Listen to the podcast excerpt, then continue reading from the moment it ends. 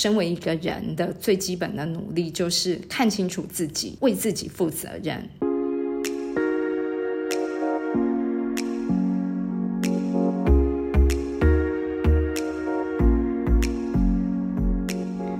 欢迎来到萨塔学院院长聊心事，我是 Cecily，我是 Amy。Hello，Amy，好久不见。嗨，老师，我最近 很愉快。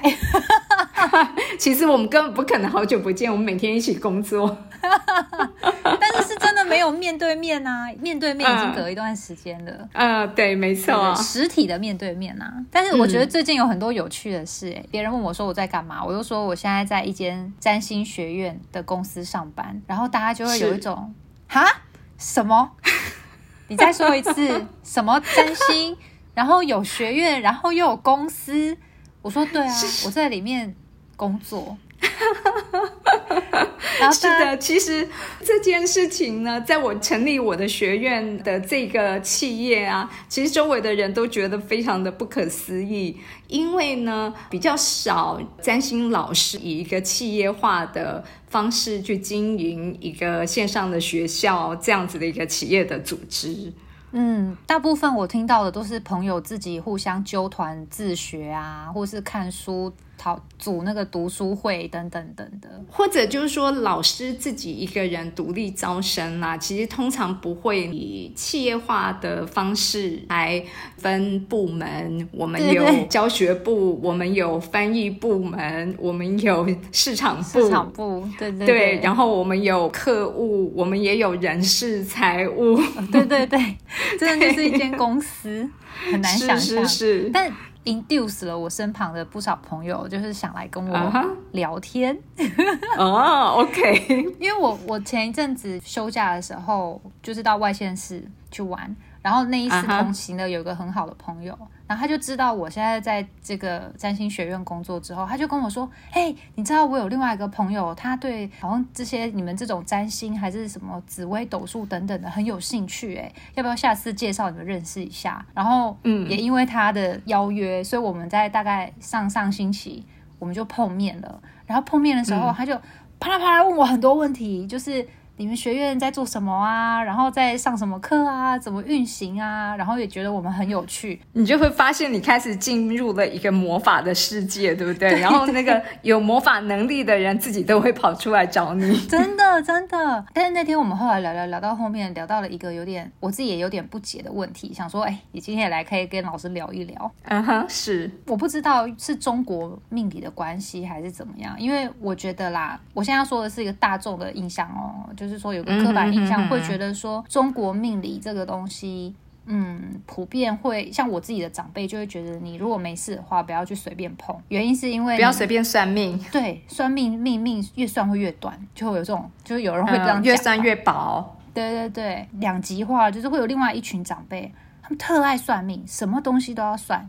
然后要去买房子要算，去哪边工作要算，要跟谁继续相交往要算，所有的任何大小事情通通都要算。你知道吗？如果你有看我们的那个古代的文献的资料啊，我们有一本书叫《选择与开始》哦，然后那里面呢，其实它列了很多种要为什么事情择时，嗯，选择时间的一个应该要的那个星盘的结构，然后你会看到它里面呢。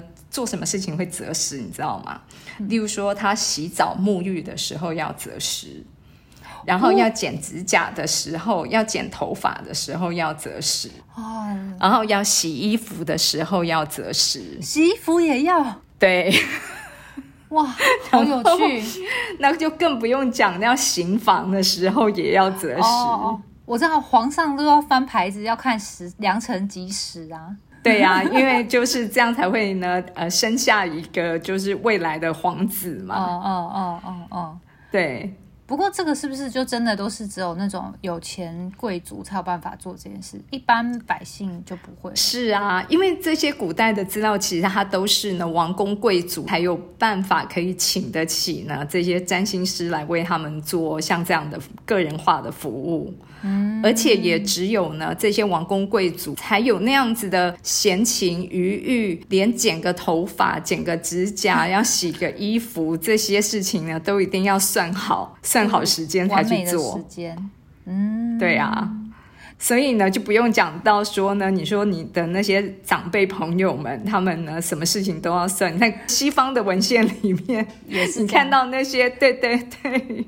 哦，可是我觉得，我觉得就是，嗯，如果说做这做这些事情是为了往好的方向发展，我觉得都可以理解。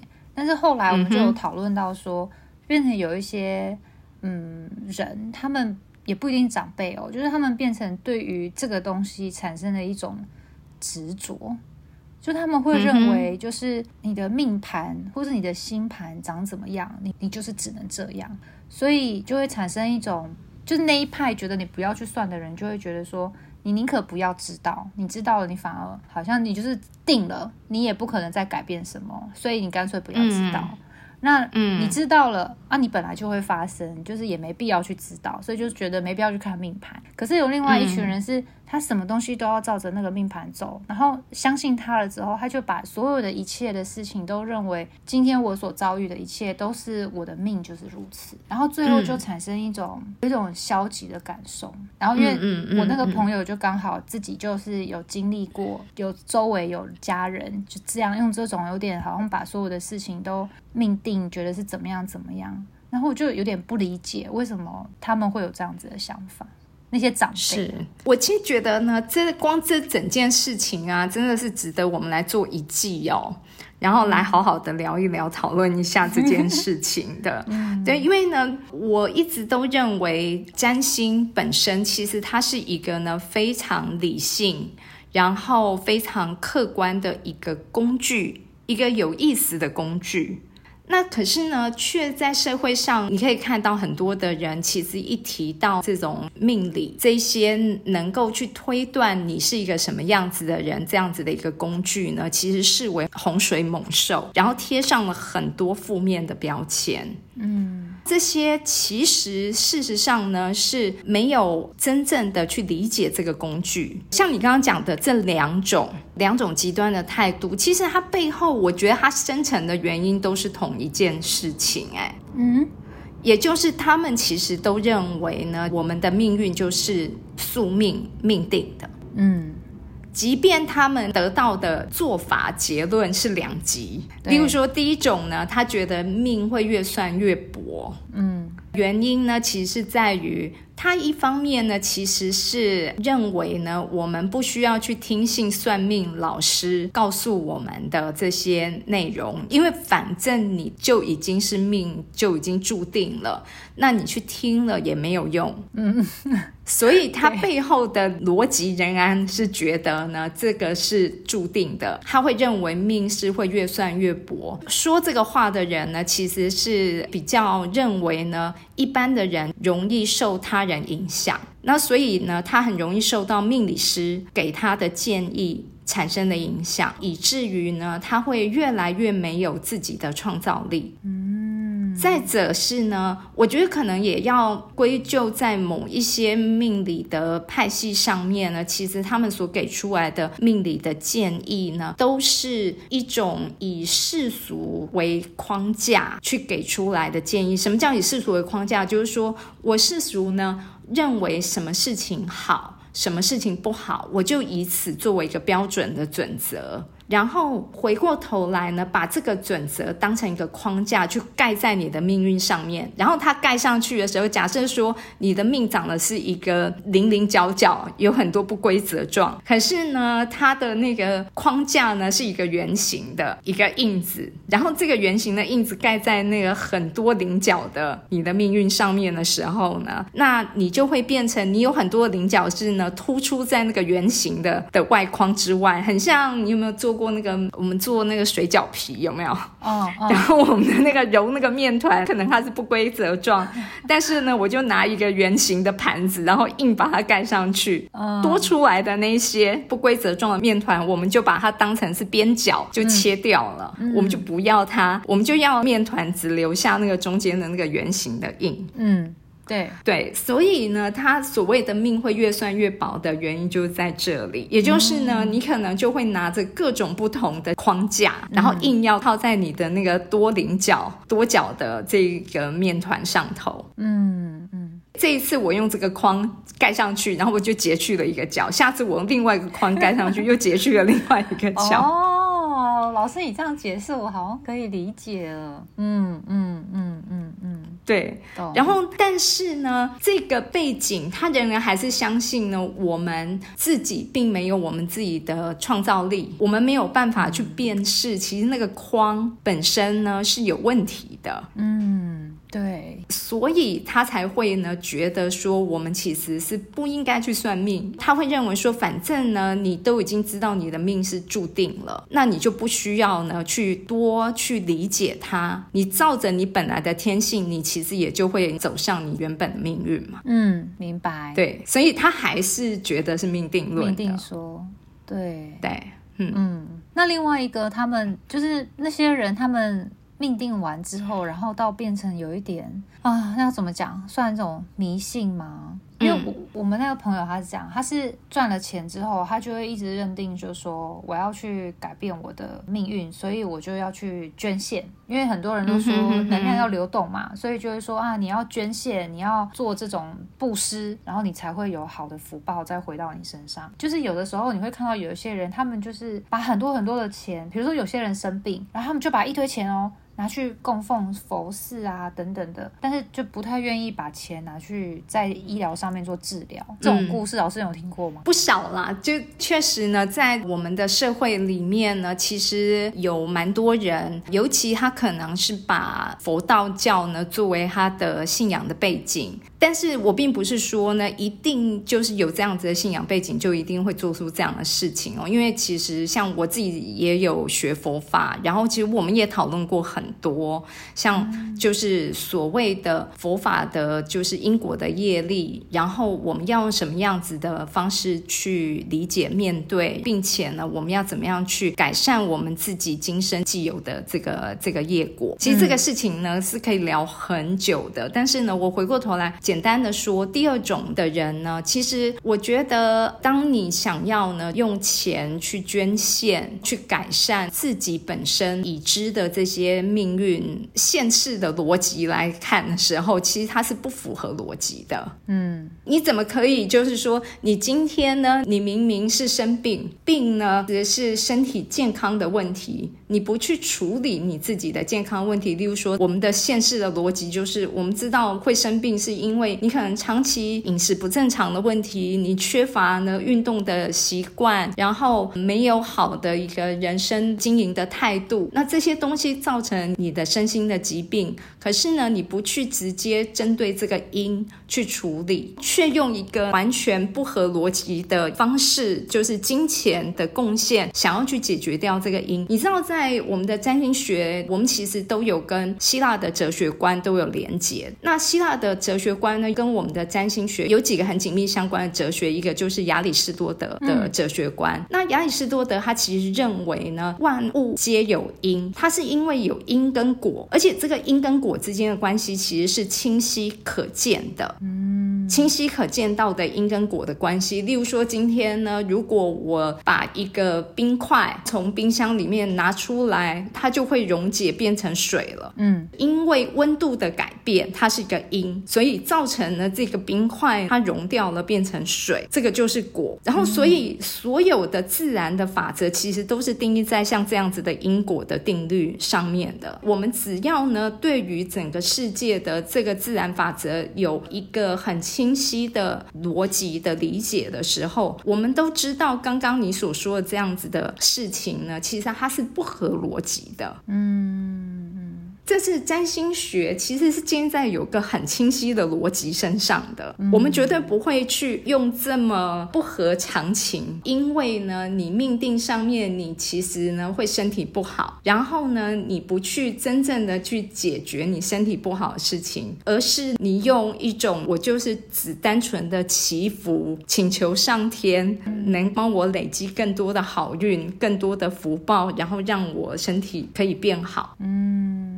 嗯对。就是我相信念力的影响，我并不是完全呢用刚刚的这个说法说我们呢不需要那个念力。我觉得正念是重要的，可是你最基本的逻辑你要有。嗯，对。有些人变成就是怎么讲，寄情于老师说，然后而没有回来去看自己发生了什么事，或是我没有去。改变什么，就把错怪在别的事情上啊，是可以这样对，其实我觉得呢，为什么会有这种不合逻辑的行为？在星盘里面呢，我们也会去推知，有些人的星盘里头呢，他对于某些事情，他的逻辑的法则是不符合呢真正的自然法则的。我们其实也都可以看得到。你说星盘上可以看到？对啊，对对啊，星盘是可以看得到的。然后我们现实的生活经验里面，我们确实也遇到很多人，你就会觉得。觉得这个人怎么做事情这么没有逻辑？然后呢，他怎么会像我们刚刚说的，明明呢是 A 的因，可是他却去做了一个呢 B 的事情，想要来呢去解决那个 A 的因子所造成的果呢？嗯，就是种李子想要得瓜啊。对，可是我们看到我们生活里面经常会有人是是是这个样子的。那其实呢，就说我们在星盘里面是可以看到有人是这个样子，没错。但是呢，我们整体就是所谓的占星学的一个背景的逻辑，它并不建立在这样子的想法上面。嗯嗯嗯嗯，对。可是呢，回到你刚刚讲的，就是为什么有人会用这样子的逻辑？嗯，其实这个。逻辑很自然的，我们可以去知道说，其实有些人他是不太想去反省他自己，然后不太想要去呢，真正的面对他自己内在他应该要改善的事情。所以呢，当他跳过自己应该要负的责任，那他就会去寄情一个外在。你明明想要得到的是瓜的果，可是呢，他就会寄情到李子的种子上面去。嗯，可实质上呢，其实就是因为。他最主要应该要去做的，身为一个人的最基本的努力，就是看清楚自己，